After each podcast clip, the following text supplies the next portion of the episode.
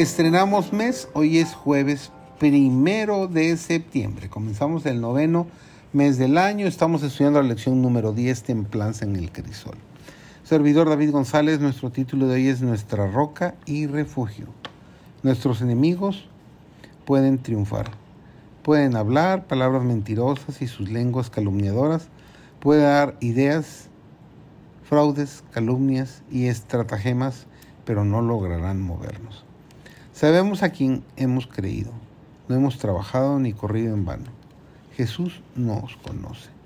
El día del ajuste de cuentas se aproxima y todos serán juzgados de acuerdo con las obras que se han hecho en el cuerpo. Es cierto que el mundo está en tinieblas. La oposición puede acrecentarse.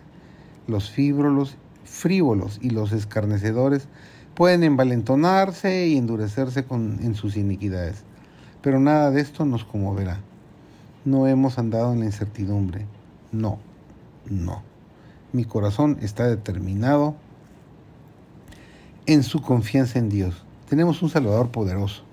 Podemos regocijarnos en su rica plenitud.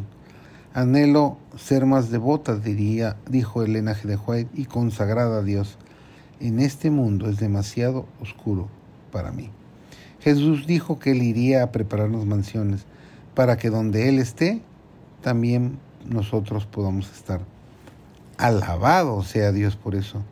Mi corazón salta de alegría ante esta gozosa perspectiva. Al modo como el viajero fatigado que, hallando en el desierto la buscada fuente, apaga su sed abrasadora, el cristiano buscará y obtendrá el agua pura de vida, cuyo manantial es Cristo un alimento divino que se une con lo humano cuando el alma busca a Dios y el corazón anheloso puede decir, como dijo el salmista en Salmo 62.5, Alma mía, en Dios solamente reposa, porque de Él es mi esperanza.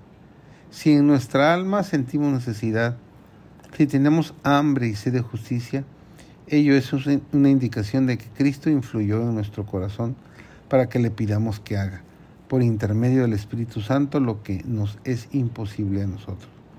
Si ascendemos un poco más en el sendero de la fe, no necesitamos apagar la sed en riachuelos superficiales, porque tan solo un poco más arriba de nosotros se encuentra el gran manantial de cuyas aguas abundantes podemos beber libremente.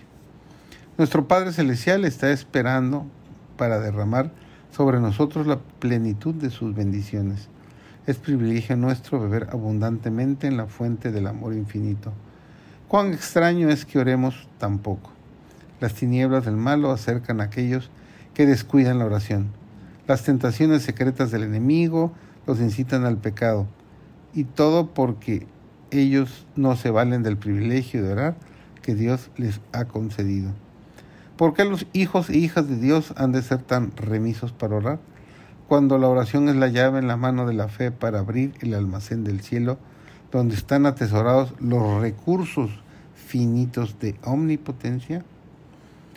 Sin oración incesante y vigilancia diligente, corremos el riesgo de volvernos indiferentes y de desviarnos del sendero recto. Nuestro adversario procura constantemente obstruir el camino al propiciatorio para que no obtengamos, mediante fervientes súplicas y fe, gracia y poder para resistir la tentación. Que este sea tu anhelo el día de hoy.